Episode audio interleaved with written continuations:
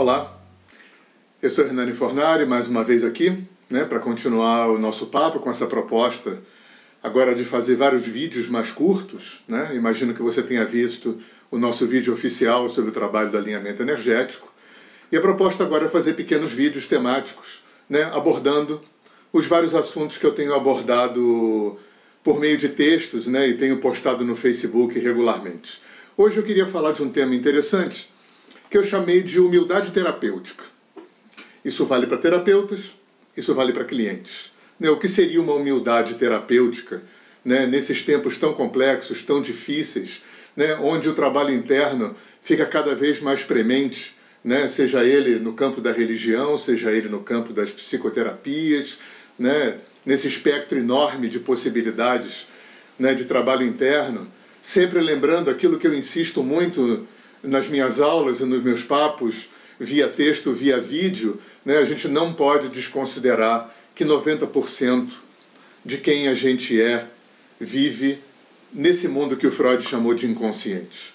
Isso não é pouca coisa, isso é uma coisa que a nossa cultura desconsiderou, não conheceu, né? só a partir do Freud que a gente conhece essa realidade inconsciente que já era é bastante conhecida do mundo antigo, dos orientais, dos índios, dos africanos, enfim, desses povos antigos.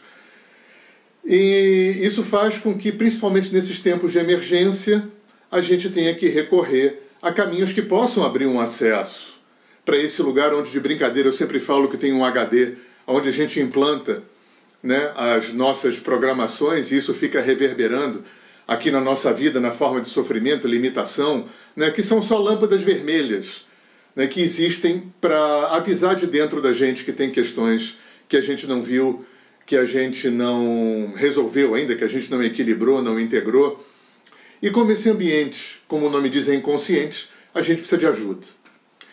Então, o que eu estou chamando aqui de humildade terapêutica, né, no, que tem, no que diz respeito aos terapeutas, entenda-se por terapeutas, desde médicos a psicólogos, a terapeutas que, que abrangem todo esse leque de possibilidades hoje né, que o mundo oferece em termos de abrir esse acesso para o mundo do, onde mora o nosso sofrimento e as nossas limitações, é que esses terapeutas possam ter essa humildade de perceber que toda e qualquer terapia tem limites.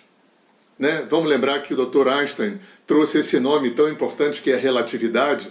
Se a gente vive preso nesse mundo de pares de opostos, né, que os chineses chamaram de yin e de yang, tudo é relativo. E se, então, se tudo relativo, nada é absoluto. E nada tem um valor absoluto. Nenhuma terapia é boa para tudo, para todo mundo o tempo todo.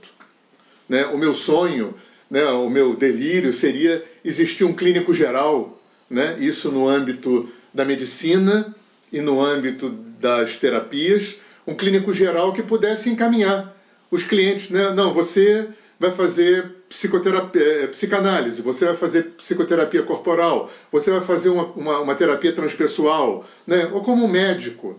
Né? O clínico geral, de alguma forma, faz isso, mas na medicina poderia ter um clínico geral né, médico mais amplo ainda, né? que pudesse dizer: não, você vai fazer cromoterapia, você vai fazer medicina espírita, você vai fazer aromaterapia, você vai fazer psicologia transpessoal, né? que existissem terapeutas que tivessem esse conhecimento mais genérico, mais amplo, que pudessem perceber na pessoa qual é a terapia que lhe cabe mais. Né? E graças a Deus, em função dos professores que eu tive, em função dos caminhos que eu trilhei, a gente tem essa humildade no nosso trabalho. Muitas vezes eu recomendo a, a clientes nossos de alinhamento energético, de renascimento, de constelações, vai fazer uma psicoterapia regular semanal, vai fazer uma psicoterapia corporal, né? ou vai procurar um psiquiatra. Né? A gente tem que entender, perder esse preconceito pessoal alternativo, perder esse preconceito. A alopatia também é medicina sagrada. Né? O problema da alopatia, o defeito, vamos chamar assim, né? é quando é, infelizmente, em, em, função da indústria, né, da enorme indústria que lucra com isso, né, é quando você usa a alopatia a priori. É quando você faz o pior, né, que é chamada medicina defensiva. Né, dá um antibiótico para não ter. Né, dá uma, um remédio para não. Né, essa, essa coisa terrível também, é, onde caminhou uma parte da psiquiatria, né, desse culto ao tarja preta. Né, e que coloca as pessoas numa dependência, coloca as pessoas né, é, é, é dependentes dessas muletas. Né? Então a alopatia é muito bom, a medicina oficial é, é, produziu grandes avanços, muito especialmente na questão da resolução da dor, na medicina diagnóstica, na, na, na medicina da cirurgia. Então é, é, é um tempo de integrar todas essas medicinas, por isso estou falando isso aqui. Estou né? falando da humildade terapêutica para que os médicos, os psicólogos, os terapeutas tenham essa humildade, como a gente tem, né? de reconhecer o teto da nossa ferramenta. A gente vai até aqui. Né? Cada pessoa é uma pessoa, cada caso é um caso, cada momento é um momento. E muitas vezes você com um pouco de sensibilidade, você com um pouco de feeling, você com um pouco de desapego, né? Vamos parar com essa coisa de medo de perder clientes, né? Porque quando você tem medo de perder cliente, quem perde é o cliente. Porque muitas vezes ele poderia estar fazendo uma outra abordagem, uma outra inserção em um outro caminho e ganhar muito mais, né? E a gente tem que entender que a gente tem que resgatar o ganha-ganha. Não tem perda, só tem ganho. Quando você tem esse desapego e essa humildade de recomendar ao seu cliente uma outra terapia com outro profissional, né? ninguém perde, todo mundo ganha. Né? Você ganha, o cliente ganha, não existe perder cliente, né? porque o cliente é que tem que ganhar. E no cliente também, né? no paciente também, é muito importante, né? não só na via terapêutica, como na via religiosa. Né? As pessoas religiosas também deveriam ter essa humildade de reconhecer que, que nem tudo né, pode ser resolvido e curado com o caminho que você segue, porque nenhum caminho é absoluto em si mesmo. Né? A Gabriela Carvalho, minha parceira e esposa, foi durante muito tempo do movimento de renovação carismática na igreja, né? e a gente sabe que nas religiões existe um pouco desse escamotear né? o que seria uma sombra, o que seria demoníaco na gente, né? e muitos tenta, tentam botar panos quentes, e fica uma coisa um pouco, muitas vezes, é, é, é, de anestesiar, ou de, daquela coisa que você precisa estar na igreja, estar com aquele mesmo grupo, porque se você sai dali, né, o Satanás está na esquina ali, pode pular no seu cangote, né? E eu tive um mestre espiritual que dizia que o verdadeiro caminho, principalmente dentro da religião, da espiritualidade, né, quando a gente perguntava para ele como a gente poderia aferir né, qual é o bom, um bom guru, um bom, uma, uma boa religião, um bom caminho, ele sempre dizia isso. É, isso promove a tua independência, isso promove a tua autonomia, isso promove a tua liberdade, libertação enquanto ser humano. Né? Então vai, porque é um bom caminho.